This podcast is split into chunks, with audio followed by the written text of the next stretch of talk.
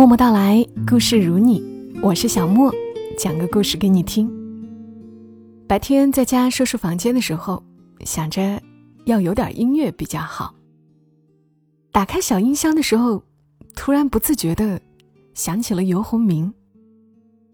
在我听音乐听得很密集的一个阶段，是曾经认识一个非常爱唱歌的男孩子，他很喜欢听游鸿明。只要他打开音响放音乐，第一首歌必定是游鸿明的《恋上一个人》。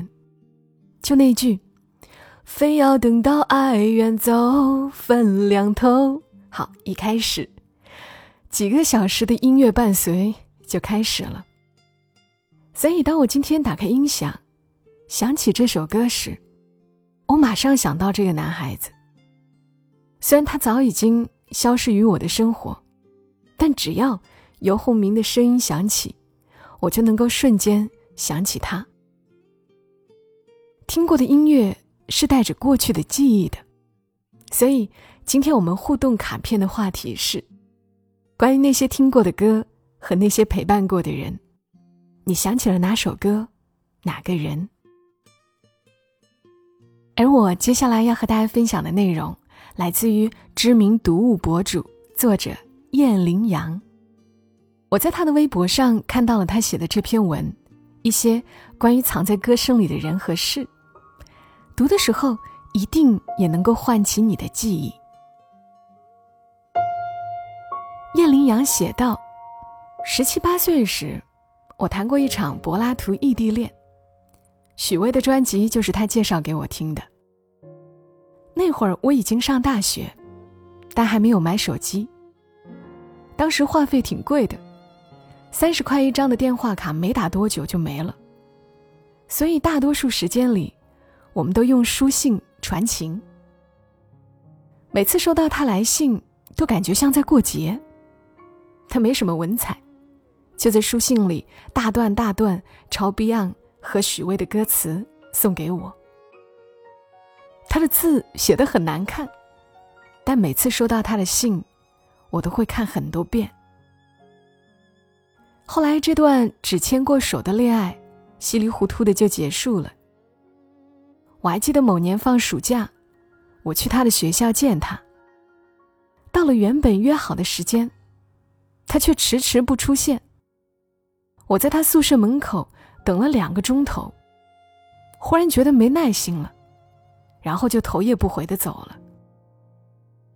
后来他写信跟我说，当他回到宿舍，发现我已经不在了的时候，他觉得他要永远失去我了。因为爱的蜻蜓点水，所以当我知道他喝醉酒后到一个女生家里过夜，居然只觉得有点好笑。生气是有一点的，但我只在 QQ 上留言骂了他一顿。具体骂了什么？我自己也不记得了，但我知道，那时候我并没有什么伤心难过的情绪。很多年后，我在 QQ 上遇到他，彼时的他已经结婚，我跟他寒暄了一阵，准备下线。他忽然说：“你记得当年你骂过我什么吗？”我一惊。什么？他回答：“你曾经骂我龟奴。”我一愣。什么龟奴？脑子里想到的却是电视剧《大明宫词》里的昆仑奴。他回答：“你自己都不记得了，但当时我很受伤。龟奴是什么意思？你去百度一下吧。”说完。他匆匆下了线，我打开百度，输入“龟奴”两个字，这才想起来，那两年我可能在重读《鹿鼎记》，这本小说里提到有龟奴，缠上了小脚的妓女，应召去陪客的时候，只能让男工像乌龟托运物品那样，把妓女背到酒店，这些把妓女背来背去的男工，就被称为。龟奴，在我那会儿的观念里，可能龟奴就是贱的代名词，是比妓女还要下贱的一类人。虽然现在我早就不这么认为了，我愣了半晌，最后给他留了一句言：“我真不记得自己这么说过你。如果说过，可能当时我真的很生气。如果让你感到受伤，我为当初的不懂事向你道歉。我真心完全不记得当时跟他分手是怎样的情形了。我只记得，我曾跟他一起逛过大理古城。”我们手挽手走在古城的街道上，很多店家播放的正是许巍的歌。我只记得，他曾经在电话那头拨弄着吉他，轻轻哼唱许巍的歌给我听。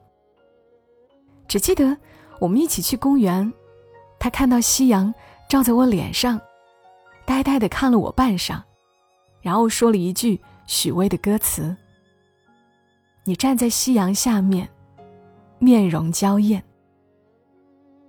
在大学里，我度过了自己二十岁的生日，并认识了一个男孩。最开始的我们不是恋人，只是在一起听音乐。将近有一个月的时间，我几乎每天都会和他聊到很晚，而陪伴着我们最多的，就是许巍的歌。我没钱买电脑，也不大有钱去上网，最大的消遣便是床头那台硕大的录音机。CD 机、收音机一体机。室友每次看到我提着它去洗衣服或晒太阳，就笑话我，感觉你像是端着个脸盆。一体机里播放的音乐，百分之九十以上是那个男孩推荐的。我们几乎对许巍的每一句歌词、每一个音符都烂熟于心，因为都喜欢听许巍。于是，我们越走越近。那时候我们都觉得时间多得要命，而手里的钱少得可怜。我们去天桥上买许巍的 CD，都只舍得花钱买五元一张的盗版碟。许巍每一刻都是崭新的。这张专辑出来的时候，我跑去买了正版 CD，并意外获赠一张他的海报。我把它贴在卧室的墙上，逢人就介绍：“这是我老公。”后来，当我开始有了能支付许巍演唱会门票的闲钱，开始感到时间有点不够用的时候，那个曾和我一起听许巍的男孩，也离我而去了。失恋后有一阵子，我活得像一具行尸走肉，一听到许巍的歌声就落泪。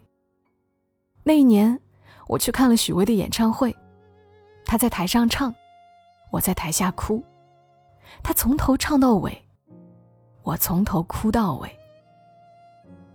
在之后，我出去相亲，择偶条件中加了一条，对方要喜欢许巍。那会儿的我，只是幼稚的觉得，喜欢听许巍的男孩子，总归不会太坏，总归是有点懂我的。只是当那个我认为对的人出现的时候，这个择偶门槛。早已被我忘在了九霄云外。我最终嫁的那个人，何止是不喜欢许巍，可能他连许巍都唱过哪些歌都不知道。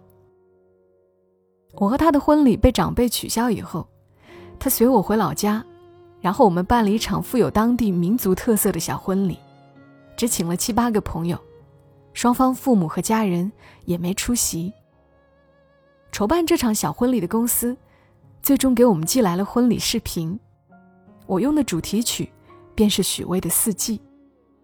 许巍在歌里唱：“古老的城墙就好像沉默的莲花绽放夕阳里，你们互相搀扶的身影，缓慢走在晚风里。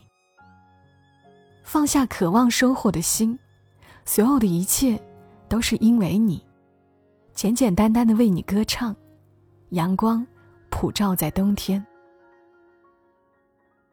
我第二次听许巍演唱会，是在离婚以后。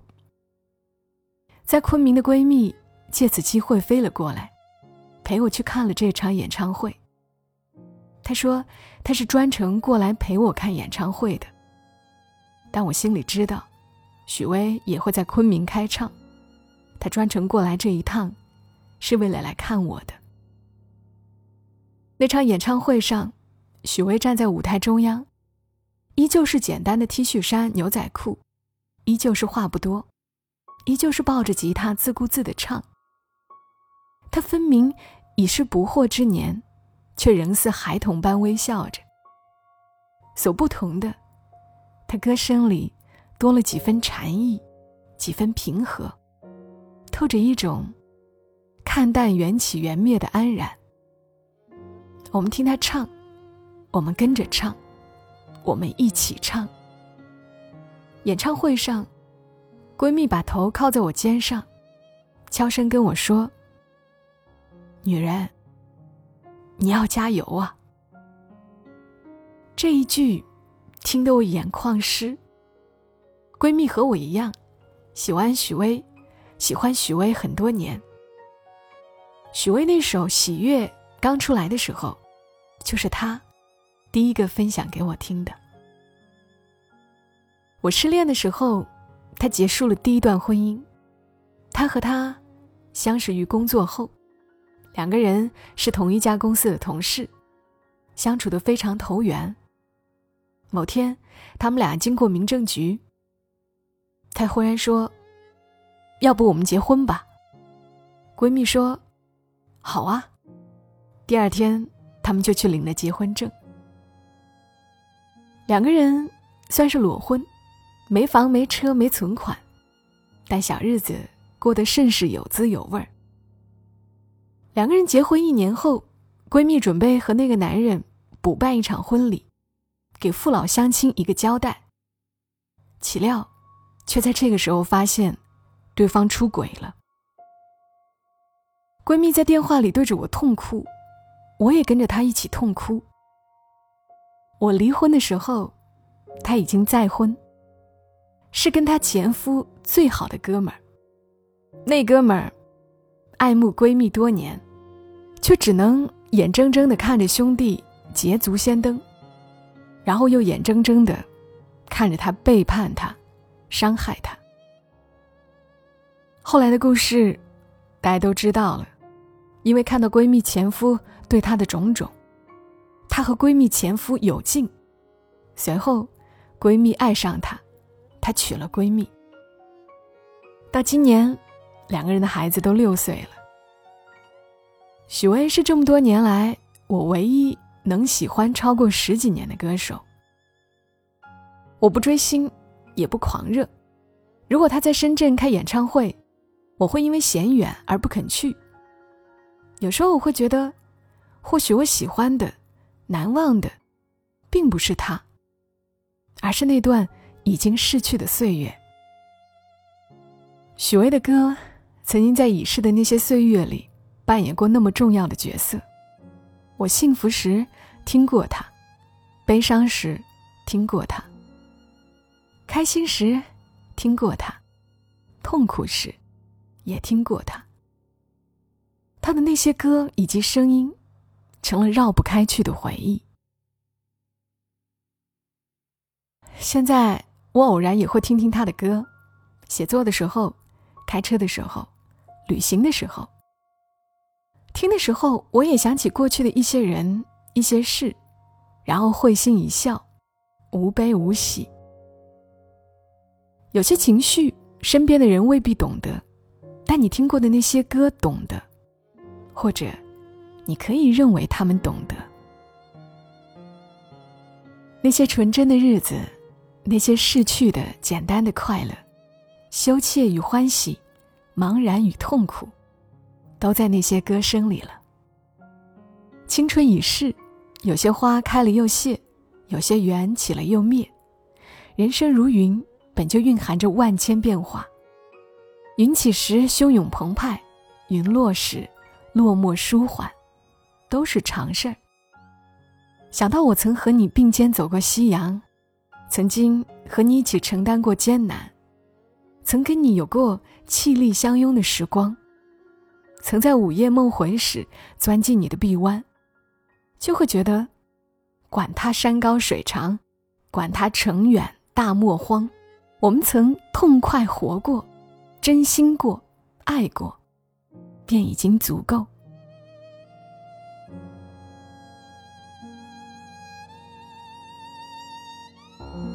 读这篇文的时候，其实最打动我的部分，是写闺蜜的那一段。女人，你要加油哦！